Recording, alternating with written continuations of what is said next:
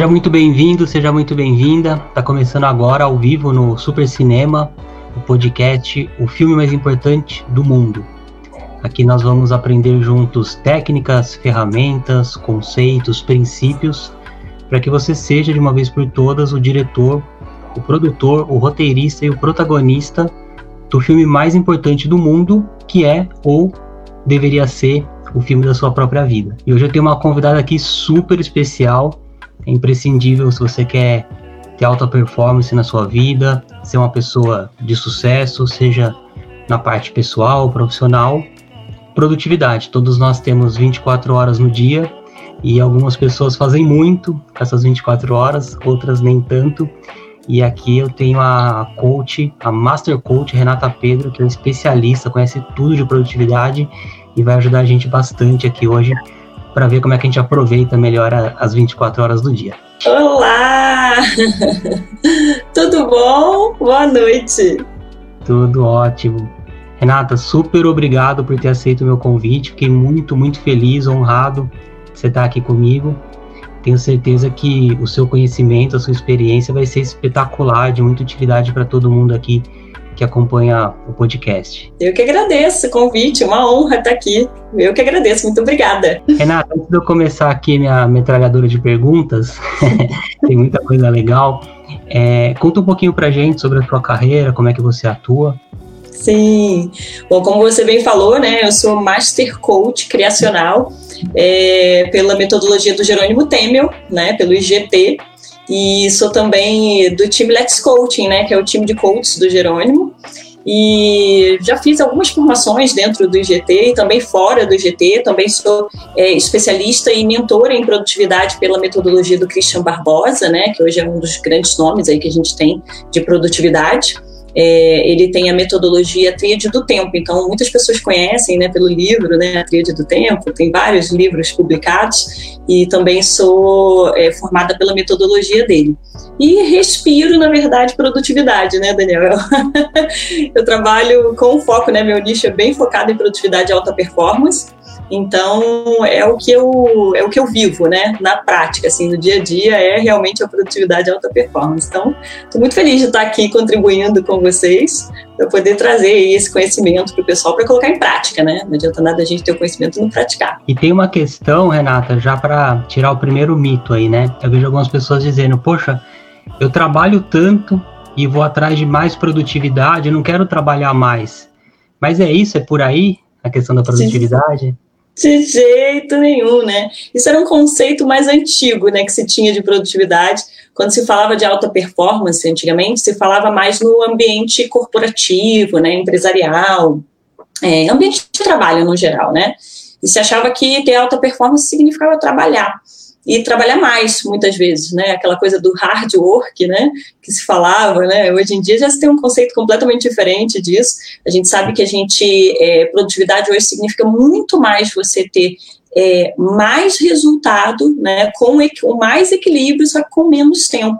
Então, você trabalhando mais focado, dedicando o seu tempo àquilo que realmente importa, você consegue ter resultados maiores e otimizando o seu tempo, e aí sim, né, liberando espaço do seu dia para fazer outras coisas que não seja também só trabalho. É o equilíbrio, né, dos nossos papéis que a gente fala. Isso é produtividade. É, uma vez eu vi você comentando que tem aí alguns ladrões de produtividade, né? Coisas que vão cortando o seu tempo no dia e você nem percebe. Tem vários, né? Mas o classicão, assim, aquele, né, que é o que realmente rouba o nosso tempo hoje, né? Especialmente hoje, no tempo, no momento que a gente está vivendo, em especial nesse momento de pandemia, é o nosso né, celular. Eu costumo dizer assim, né? Que é é, o celular, computador, né, qualquer mídia digital, tecnologia, hoje é bem complicado da gente gerenciar, porque ao mesmo tempo que é o mocinho, é também o vilão, né? Então, é o que a gente tem hoje ao nosso favor, que em especial, né, durante a pandemia, a gente está se conectando com o mundo, a gente já fazia isso antes, mas agora muito mais, a gente se conecta com o mundo todo, né, a gente está fazendo tudo de dentro da nossa casa, então, realmente a tecnologia ajuda demais mas ao mesmo tempo, se a gente não sabe gerenciar ela, ela acaba gerenciando a gente. Então, eu acho que esse é o grande cuidado que a gente tem que ter, né? Talvez esse realmente seja o maior de todos, né? O maior dos vilões aí da produtividade. É, eu, eu particularmente consegui acertar essa questão da produtividade na minha vida quando eu comecei a colocar rotinas. Uhum. Eu umas rotinas até um pouco rígidas, né? Só que quando veio a pandemia, as minhas rotinas desmontaram, porque Sim. já não era mais possível fazer da mesma forma. Você tem alguma dica especial para mim? Estou fazendo consultoria grátis aqui. a mesma questão. Sobre rotinas, né? É, eu acho assim, sabe? Rotina, é, eu costumo dizer assim, as pessoas às vezes têm um pouquinho de medo desse nome, sabe, Daniel? Fala de rotina, por foge, né? Fala, ah, rotina, quero não. Especialmente quem tem valor de liberdade alta, né? Acha que rotina é uma coisa engessada, né? Que a gente fica preso, que vai limitar a gente. E não é por aí, né? Rotina, na verdade, eu gosto de chamar às vezes também de ritual, assim, para desmistificar um pouco. Então, é a mesma uhum. coisa, né? Mas, na verdade, a gente já estabelece rotinas no nosso dia a dia que a gente nem percebe, né? Então, a gente tem a rotina nada mais é do que um ciclo de hábitos, né, que a gente constrói um atrás do outro e um vai virando gatilho para o outro e para o outro e para o outro e a gente estabelece uma rotina.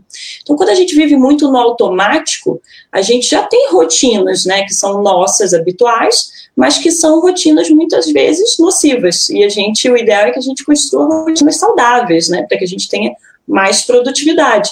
Então, todas as vezes que a gente quiser, por exemplo, estabelecer um hábito novo, é importante que a gente inclua dentro de uma rotina que a gente já tenha antes. E aí sim a gente vai transformando essa rotina. Então, assim, por exemplo, quando a gente pensa em rotina matinal, né, que é uma rotina que as pessoas é, falam muito hoje, está muito na moda, né, rotina matinal.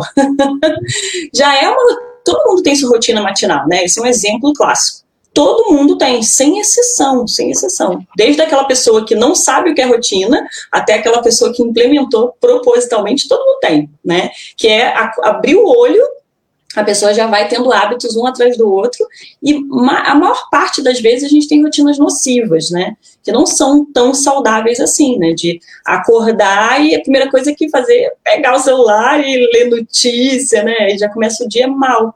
Então, assim, a importância realmente de você estabelecer rotinas mais saudáveis para você, primeiro de tudo, otimiza muito seu tempo, né? Porque daí você consegue realmente colocar é, algumas coisas que você precisava fazer, alguns afazeres, alguns hábitos ao longo do seu dia de forma mais otimizada mesmo, ou seja, reunidos dentro ali da, de uma rotina específica. E a outra coisa é você conseguir gerenciar isso para que você tenha um dia mais produtivo, né, mais tranquilo, e não se deixar levar, porque senão a gente se deixa levar, igual aquela música do Zeca Pagodinho, né? você tem mais controle da sua vida quando você estabelece essas rotinas. Você tem alguma dica, assim, para quem nunca conseguiu lidar com rotina, e ele falou assim, não, a partir de amanhã, assistir a live lá com a Renata, estou decidido, vou construir uma rotina para mim. Tem alguma dica legal para quem quer construir uma rotina, assim, do zero? Sim, é aquilo que eu estava até falando, né? O principal é você entender assim, não, a gente não muda. Eu gosto muito da, da ideia, Daniel, assim, ó. Às vezes o que eu falo parece um pouco é, é agressivo, mas não é, tá? Então abra a cabeça para entender. é assim, ó. Não é que eu não acredite na mudança de hábito, eu super acredito, eu sou coach. Se eu não acreditasse, eu não trabalharia nunca com isso, né? Mas quando a gente lida com a mudança de hábito e a gente só conta com a nossa própria força de vontade, a tendência é que a gente não faça, né? Porque a gente vai perder essa luta se a gente só contar com isso. Isso serve para todo mundo? Claro que não. Tem pessoas extremamente disciplinadas e que, quando dizem que vão implementar um hábito novo, uma rotina nova, elas vão lá e fazem e acabou. Mas não é assim para a maior parte das pessoas, né? A gente tem um cérebro que é extremamente preguiçoso. Essa é a nossa natureza, né? E aí, muitas vezes, a gente quer ficar brigando com isso, com essa nossa natureza. E aí, o que, que é muito importante a gente ter em mente? Que a gente precisa preparar o nosso ambiente para favorecer essa mudança de hábito. Então, quando a gente tem a ajuda do ambiente, fica muito mais fácil. A gente não vai ter que ficar lutando contra, contra essa força de vontade. Então, a primeira coisa que eu falo quando quer estabelecer uma rotina nova é você já pegar uma rotina antiga e aí você começa com um hábito por vez, né? Porque senão eu já quero.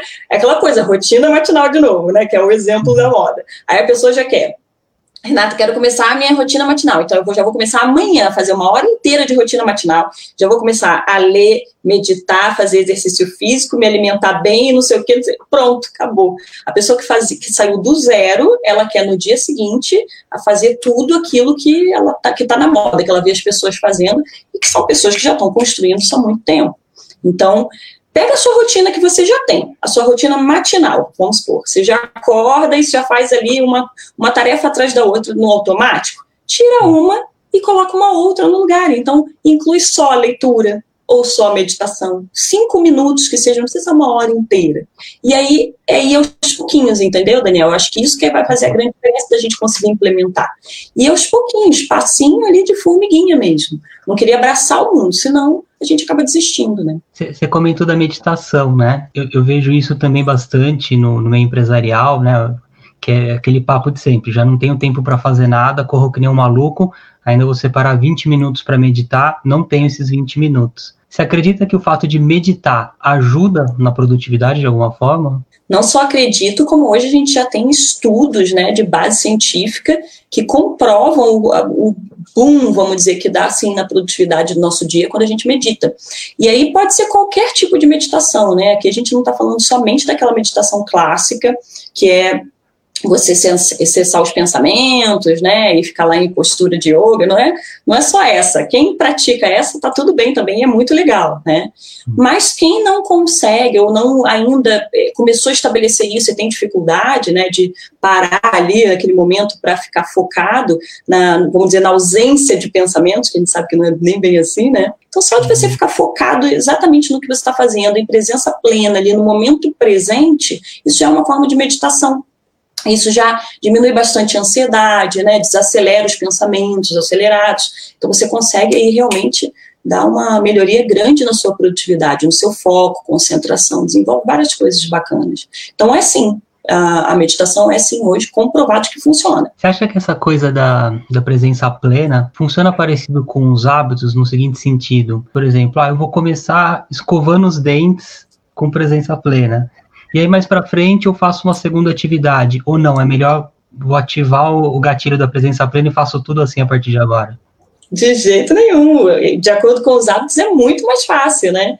É escovando os dentes, é tomando banho, é se alimentando, comendo, né? Então, todas as suas práticas hoje mais básicas, vamos dizer assim, as suas necessidades básicas do dia a dia, se somente naqueles momentos você já parar e colocar foco total naquilo que você está fazendo, o mindfulness, Daniel, ele até ensina, né, a questão da alimentação, por exemplo, você pode praticar isso comendo uma uva passa, né, ele dá bastante esse exemplo. Então, é colocar a uva passa na boca e parar e perceber quantas vezes a gente come no automático, né? A gente não percebe nem o sabor das coisas, o cheiro, né? A textura. Então é você colocar ali uma uva passa na boca e perceber na sua boca que textura tem aquilo, que gosto, né? É, de que forma que eu, que eu vou ingerindo aquilo, que caminho que aquilo vai, vai fazendo dentro da minha boca. Então é só você ficar focado naquilo que você está fazendo. No banho é a mesma coisa, né? Sentir a água caindo, né? Perceber em que parte do corpo você começa a lavar, né? Tem gente que não sabe, toma banho no automático então é só realmente, se você parar e ficar em presença nesses hábitos aí que você falou, já ajuda demais, assim. Se a pessoa conseguir só isso, Daniel, só isso, não precisa de mais nada, já vai fazer aí uma, uma diferença gigantesca. Uma pergunta de curioso agora, que eu vejo Sim. que você tem essa paixão por produtividade, estudou tudo que tem para estudar sobre isso. Como é que apareceu isso na sua vida? Foi através do Jerônimo mesmo. É, eu, na verdade, assim, eu fui dentista, né, por 15 anos, trabalhei como dentista durante 15 anos, e aí sufocada, valor de liberdade também, sufocada dentro do consultório. Eu sempre conto isso, né, Daniel, nas palestras que eu faço, eu brinco que eu, eu conversava com os meus pacientes, eu fazia as perguntas e eu mesmo respondia, né, porque o paciente estava com a boca bloqueada lá fazendo algum procedimento.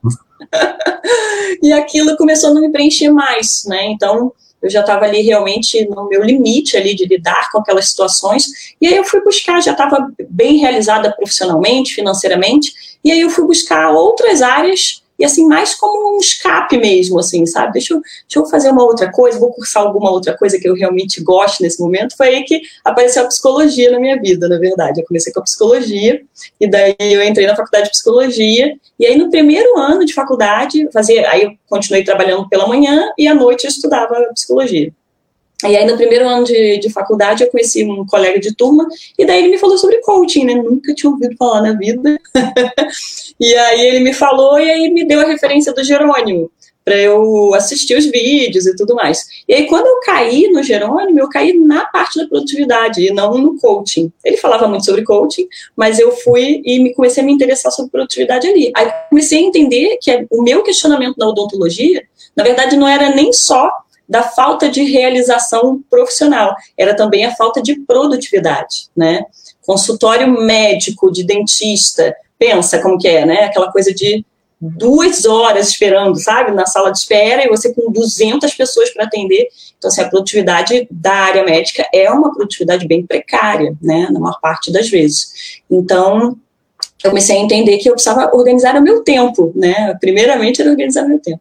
Aí fui me apaixonando, né? Produtividade, estudando, estudando, estudando, para mim primeiro, né? Para me transformar. Uhum. E aí foi quando eu conheci o coaching, já estava dentro da psicologia, tudo começou a fazer mais sentido. E aí, eu, quando eu me posicionei no coaching, eu falei, não, é na produtividade que eu vou me posicionar, porque era, era uma dor minha, né? Então eu já sabia como que funcionava aquilo, queria levar isso para as pessoas também. Você comentou do coaching, assim, eu vejo que todo mundo que passa por um processo de coaching, às vezes pela primeira vez, fica muito espantado com a efetividade do que é o processo de coaching, né? E é espantoso mesmo, às vezes uma pessoa que não realizou nada em 15, 20 anos da vida, em dois meses e meio realiza muito mais, né? Por que, que você acha que é tão efetivo esse processo de coaching? Por que, que funciona tanto? Então, né, isso é uma boa pergunta, viu? A gente hoje estava até na, na, mentoria, a gente estava falando sobre isso, né, sobre a questão do coaching levado a sério, que é o que a gente realmente prega, né, no, no IGT. E hoje o coaching ele é bastante é, divulgado, está bastante divulgado, que é muito legal, mas também tem o lado, vamos dizer, que as pessoas não dão credibilidade justamente por não entenderem o que é o coaching, né? E é uma metodologia, na verdade, né? E a gente tem alguns pilares que a gente trabalha ali dentro e que a gente faz com que o cliente caminhe justamente porque outras metodologias não têm esse foco. Então, eu, por exemplo, sou da psicologia, né? Então, as pessoas confundem muito psicologia com coaching, né? Que não tem absolutamente nada a ver. O coaching ele é muito focado, que a gente fala de, do presente orientado para o futuro. E aí, o, o, que, ah, o que você me perguntou, né? Por que, que as pessoas realizam em tão pouco tempo? Porque a primeira coisa que a gente faz no processo de coaching é justamente o que eu chamo de colocar luz em cima dos, dos problemas, né? Das questões do cliente. A gente, eu brinco, Daniel, que a palavra clareza está meio batida, assim, eu não gosto muito da palavra clareza. Né? Falar, ah, vai, vai gerar clareza, a pessoa já não, não, não acredita naquilo. Clareza que a gente fala nada mais é do que você trazer para a consciência, né? Você se dar conta, começou, começar a olhar para você e se dar conta daquilo que você estava vivendo totalmente no automático e você não parava para ver. Então, a gente, o início do nosso trabalho é muito maior do que isso, muito maior do que isso. Mas só para as pessoas terem uma ideia, né? O início do nosso trabalho é justamente jogar a luz, né? Quase como se a gente acendesse a luz, assim, do cliente, e ele falasse, olha, nunca tinha olhado por esse ângulo aqui, né? E aí ele começa a enxergar, ele abre, é como se fosse uma expansão mesmo de consciência, assim. Ele começa a abrir, né, essa, esse foco dele no sentido de começar a enxergar o que ele não enxergava antes, e aí fica muito mais fácil de caminhar e de realizar, né? Estabelece meta, se compromete. Então a gente tem várias técnicas dentro de um processo para fazer com que essa pessoa caminhe. Por isso que é uma metodologia tão efetiva, né? É incrível mesmo, é impressionante. E, e às vezes, às vezes não, na maioria das vezes é na primeira sessão, né? Sim. A pessoa já se encontra ali, às vezes com 20 minutos de sessão, enxerga coisa que não estava vendo há tempos, né? Uma, uma coisa que, né, a gente, acho que o pessoal que está assistindo agora, vai assistir depois, vai ficar assim, será que eu sou produtivo ou não? Né? Uhum. Essa pergunta. Mas existe isso, ou é produtivo ou não é produtivo, ou tem níveis de produtividade? Como é que funciona isso? Tem níveis, tem níveis, com certeza. Eu acho que o mais importante da gente fazer esse questionamento se a gente é produtivo ou não, porque existe uma cobrança muito grande, né, Daniel, hoje em dia, assim, nesse sentido de, ah, se eu não estou fazendo muito, eu não sou produtivo. E eu acho que o mais importante é quando as pessoas. Isso é muito comum, inclusive no meu boxezinho lá, quando eu coloco box de pergunta, é uma das perguntas clássicas, né? Como eu sei se eu sou produtivo? E aí, eu gosto de dizer assim, não existe nem certo realmente nem errado, sabe? É, o que às vezes é bom para mim, Daniel, não é bom para você. Senão isso vira uma, uma receita de bolo, né? Uma fórmula hum. mágica que a gente sabe que não existe, né? Então, o que eu gosto de falar muito sobre ser produtivo significa eu hoje olho para os meus afazeres, para a minha vida, e eu me sinto caminhando em direção aos meus objetivos, né? O meu dia rende, eu chego ao final do dia e eu tenho aquela sensação de que eu fiz aquilo que eu deveria ter feito. E não é aquela sensação, Daniel, tipo assim, eu fiz exatamente tudo que eu deveria ter feito, como eu me planejei. Não necessariamente isso, né? A gente sabe que isso é o melhor dos mundos. Quando a gente consegue, os dias que a gente consegue bater todas as metas, fazer todos os checks ali, é aquele uhum. dia, né, mega, ultra produtivo. Mas nem sempre vai ser assim. E eu acho que é muito injusto a gente colocar essa cobrança pesada em cima da gente. Eu não acredito nesse tipo de produtividade, sabe? Eu acredito naquela produtividade que eu olho para minha vida e a minha vida tem leveza, sabe? Eu acho que a, a palavra da produtividade da vez é essa leveza. Então eu preciso entender se aquilo que é importante para mim está acontecendo, se eu estou me sentindo caminhando em direção àquilo que eu quero, aos meus projetos de vida, aos meus objetivos.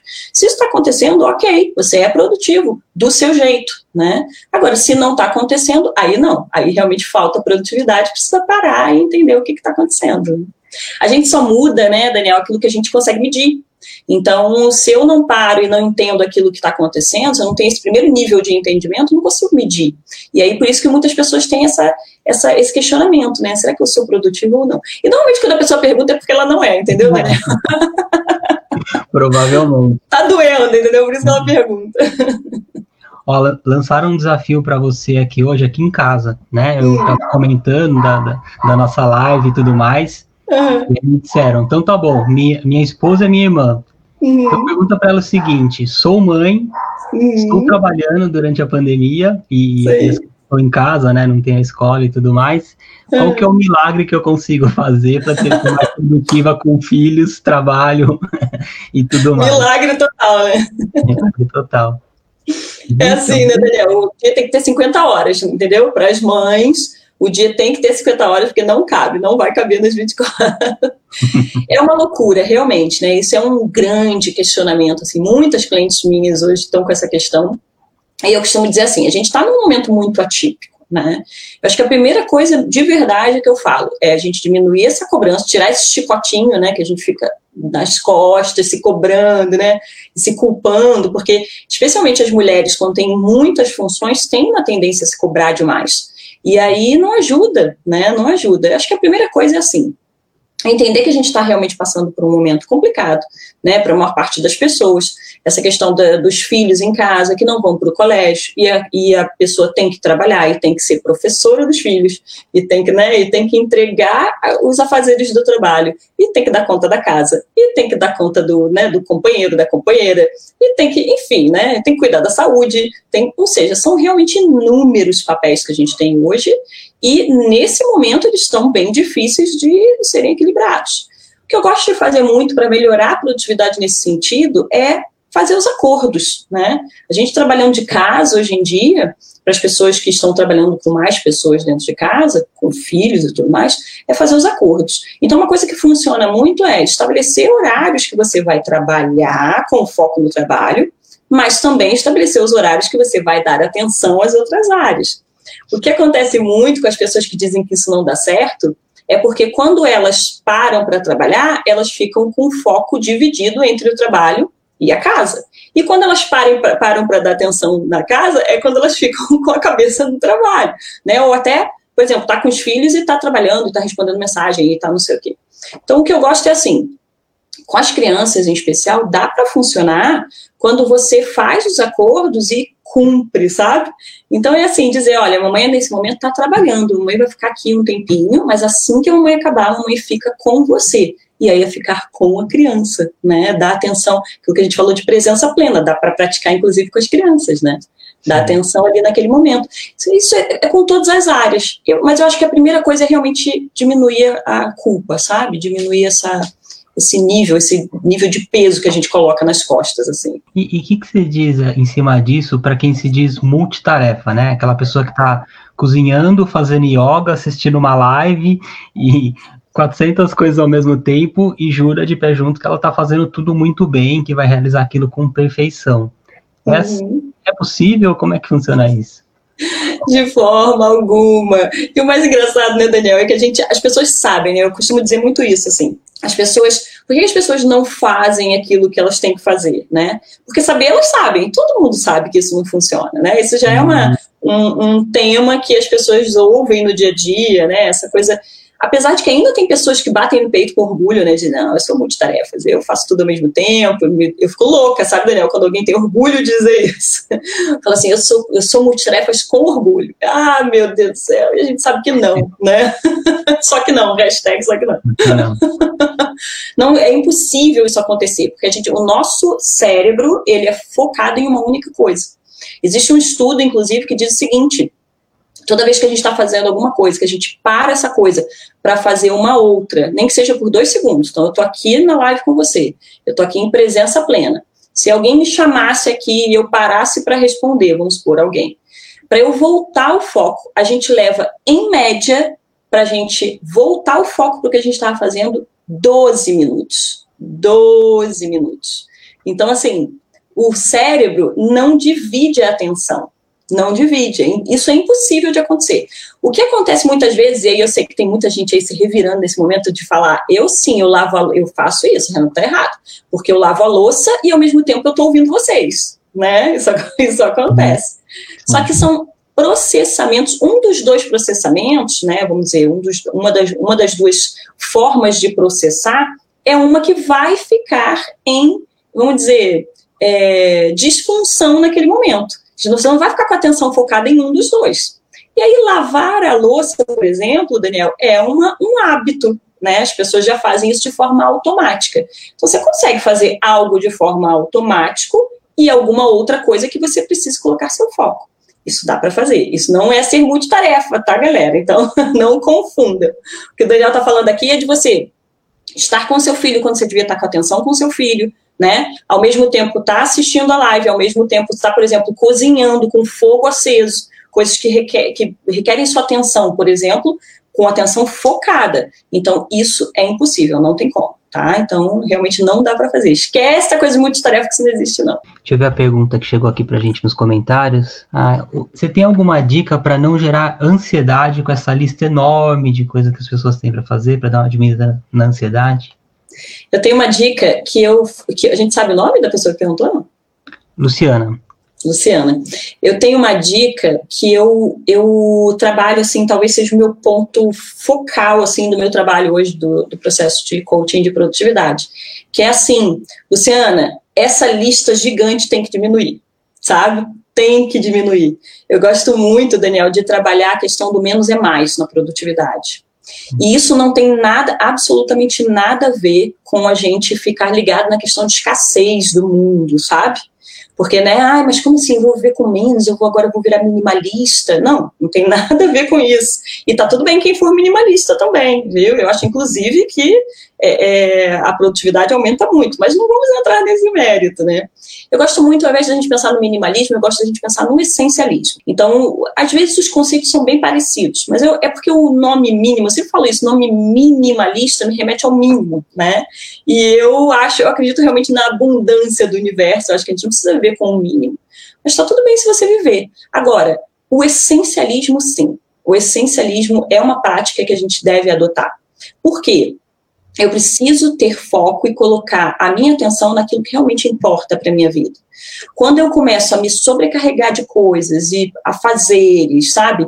É, eu, eu começo a me entupir de coisas para fazer, tem alguma coisa que eu não estou querendo olhar. Sabe, eu gosto muito de pensar assim. Se eu vivo uma vida apagando incêndio, correndo para tudo quanto é canto, sobrecarregada de coisas para fazer, muitas vezes coisas que não me levam a lugar nenhum, muito possivelmente eu não estou querendo olhar para alguma coisa interna, né? Então, é necessário a gente fazer essa avaliação e entender o que, que realmente importa para mim. Isso aqui é importante? É, então vai entrar na minha lista. Isso aqui não é tão importante assim, então eu vou delegar ou eu vou eliminar, né? Mas eu não, vou, não vai entrar na minha lista. Então, para diminuir essa ansiedade, é diminuir as coisas para fazer. Não tem outro jeito. Tem que diminuir. Às vezes dói, sabe, Daniel? Dói, sei que dói. Mas é necessário. Uma coisa que eu vejo que é legal hoje, Renata, são pessoas que têm a clareza que não tem foco, que já é um uhum. excelente primeiro passo, né? Eu tô sem foco, não tô conseguindo. Tem alguma dica legal para quem já percebeu, já passou desse passo 1 um, e agora tá, tá com dificuldade de colocar foco nas coisas? Sim. Eu gosto muito de falar, Daniel, do foco no seguinte sentido. Eu vejo o foco de duas formas, né? Que são como as pessoas me perguntam.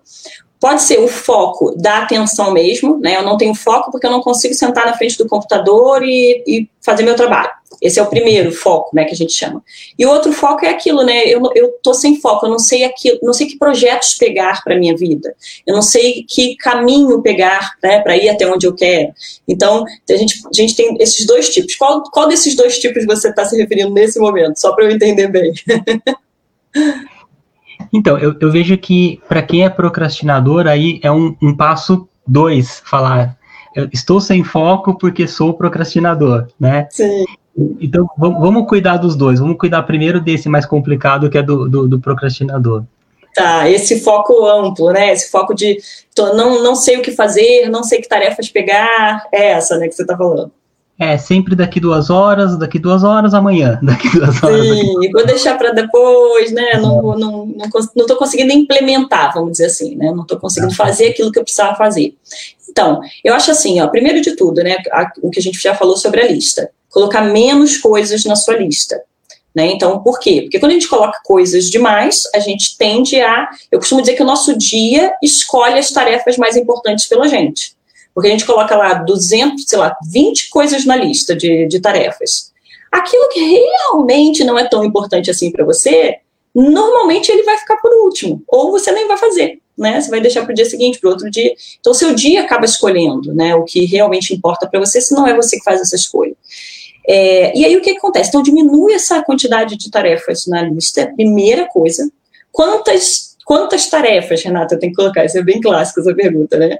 Aí tem que testar. Né? Para algumas pessoas, cinco tarefas vai funcionar, para outras pessoas, dez, para outras pessoas, oito. A gente, na metodologia do GT, a gente trabalha com cinco. Então, pelo menos para a pessoa começar. Então, começa com cinco, né? Se tiver que começar, coloca cinco coisas ali que você tem que fazer. E aí dá check depois nas cinco, e aí a gente sabe aquela sensação maravilhosa que é no final do dia, né? Então, essa é a primeira coisa. A segunda coisa que eu penso é o seguinte, assim, ó, você precisa, aquilo que a gente falou sobre delegar e eliminar, né? Você precisa ter clareza sobre esses seus afazeres. Tem coisas, por exemplo, que a gente coloca nessa lista e que não faz muito sentido que seja a gente mesmo que faça. Então, eu acho que uma das coisas mais legais que a gente faz quando a gente é, planeja a nossa semana é olhar para os nossos afazeres e entender tudo que eu posso delegar, sabe, Daniel? Que eu puder delegar, eu delego. Porque isso vai me fazer economizar tempo e energia. Então, isso vai. E aí não me tira tanto do foco, eu não procrastino tanto aquilo que realmente importa para mim. Outra coisa muito importante é assim, ó, a gente hackear o nosso funcionamento do dia. Então, por quê? Né? Muita gente acha, ah, não, porque de manhã eu, eu, meu Deus, eu boto as minhas tarefas para fazer de manhã, não consigo. E às vezes a pessoa funciona melhor à noite ou à tarde. Então, é entender o seu funcionamento. Então, qual é aquele momento que eu tenho mais energia do dia? Entendeu qual é? Pronto, pega aquelas tarefas mais complexas e coloca para fazer ali. E aí você tende a não procrastinar tanto essas tarefas mais complexas. E aí não fica dando é, é, murro em ponta de faca, vamos dizer, né? Fica brigando com a sua própria natureza. Então, entender o seu funcionamento. Eu acho que talvez sejam essas três aí as questões assim mais fáceis de serem implementadas. Se você tivesse que definir agora o livro da sua vida, aquele que mais te impactou, que mais fez a diferença, você já tem em mente? Eu gosto muito, eu não sei o nome do autor, tá? Mas eu posso depois ver e você você publica e tal. Eu sei que o nome é A Coragem, é, Coragem e Agir com o Coração. E por que, que eu digo que é, o, que é o livro da minha vida? Assim, é um livro que eu já li, reli várias vezes. Não é um livro tão antigo, não, viu? Ele é um, foi um livro publicado há pouco tempo, mas que fez muito sentido para mim, porque ele fala bastante de vulnerabilidade a gente tem a Brené Brown hoje, que é uma grande referência né, sobre vulnerabilidade, sem dúvida nenhuma. Eu poderia ter citado A Coragem de Ser Imperfeito, né, que é o livro clássico uhum. dela. Mas esse livro, Coragem e Agir com o Coração, ele para mim falou mais porque ele fala sobre os relacionamentos. E no geral, né, relacionamentos é, com equipes, com de pais e filhos. E eu costumo dizer, Daniel, e aí a gente puxando um pouquinho para a produtividade aqui também, eu costumo dizer que hoje, muito mais do que a gente gerenciar o tempo, a produtividade significa a gente gerenciar os nossos relacionamentos. Então, eu acho que quando a gente sabe lidar bem com as pessoas, sabe, administrar bem essas relações, eu acho que tudo flui muito melhor. Então, e a gente se colocar nesse lugar de vulnerabilidade, né? Hoje não, não, não, dá mais, não cabe mais a gente ser aquela pessoa que se coloca em cima de um pedestal e se distancia das pessoas, sabe? Especialmente nesse momento de pandemia, né? Eu acho que uhum. veio um grande ensinamento aí da gente entender enquanto a gente precisa se aproximar. E nada melhor do que a gente expor as nossas vulnerabilidades, dizer, olha, tá tudo bem, né? O que a gente fala aqui, por exemplo, da produtividade. Tá tudo bem, eu também erro. Tá tudo bem se não dá certo, tá tudo bem se você não consegue é, dar check aí em toda a sua lista de tarefas, sabe? Tá tudo bem. Então é a gente entender que tá tudo certo, nós somos seres humanos. Então esse livro me trouxe esse tipo de leveza, sabe, para minha vida assim. Renata, infelizmente nosso tempo está chegando ao fim aqui. Normalmente eu falo, nossa, uh, que como precisava de mais e tal, mas nossa, mas você deu tantas dicas incríveis hoje, valiosas. que é, bom. Nossa, tenho certeza que você fez a, a, uma diferença absurda na vida de muita gente. Vai continuar fazendo ao longo da semana e dos meses que as pessoas vão continuar acessando o conteúdo, né? Por isso que você tem ideia da diferença que você fez na vida de um, de um monte de gente com essas dicas incríveis, super valiosas. Ah, fico muito feliz de saber, porque eu acho que é isso, a gente tem, a gente quando fala na, nas redes sociais, a gente tem uma responsabilidade, né, Daniel, de levar realmente essa transformação. Eu acredito é nisso, sabe, que a gente não está aqui, é, né, vamos dizer assim, por um acaso. A gente está aqui para poder realmente levar é, transformação para as pessoas, né, levar, se cada um puder tirar uma única frase, né, uma única coisinha implementar, é tão difícil as pessoas implementarem, mas uma única coisinha só, implementar, pronto, já está valendo, né? A gente já sabe que a gente já fez o bem, né? Como o Jerônimo disse, que eu gosto muito, o bem nunca para, né? Eu acho que a gente faz o bem para alguém, e se alguém faz um bem para o outro também, e assim vai. Renata, então se você pudesse deixar aqui para a gente uma consideração final, para a gente encerrar, o que, que você pode dizer aí para todo mundo que está em casa e de repente decidiu hoje que chega, quero ser mais produtivo, quero ter mais foco, quero ter a vida que eu mereço, na verdade, né? Minha, a minha consideração final sempre é essa, sabe, Daniel? A questão de, da gente diminuir a quantidade de coisas, diminuir a quantidade de informações, parar de se cobrar de que tem que fazer tudo, de que tem que ter tudo, sabe? A vida fica muito mais simples e muito mais produtiva quando a gente coloca foco naquilo que realmente importa. Então é olhar para nossa vida, sabe, no geral, entender o que realmente importa para mim, né? E aí sim coloca foco nisso, só nisso, sabe? Vai só nisso, você ganha muito. Então a gente tem que parar de ficar brigando com essa quantidade de decisões que a gente tem que ficar tomando ao longo do dia, com essas inúmeras coisas que a gente tem para fazer. Escolhe só aquilo que faz sentido na sua vida e vai, e caminha, só em sentido daquilo ali que faz sentido para você. Acho que essa é a minha grande consideração. Se implementar isso, já estou feliz. Hum, legal. Nata, muito, muito, muito obrigado pela sua generosidade, Imagina. pelo seu conhecimento que ele, que ele vem também a através de muito esforço, muito estudo, né? Sim. Você divide isso da forma que você divide, muito conhecimento gratuito nas suas redes, né? De uma forma espetacular. Então, super obrigado e espero que você possa voltar aqui outras vezes para a gente explorar mais ainda esse assunto.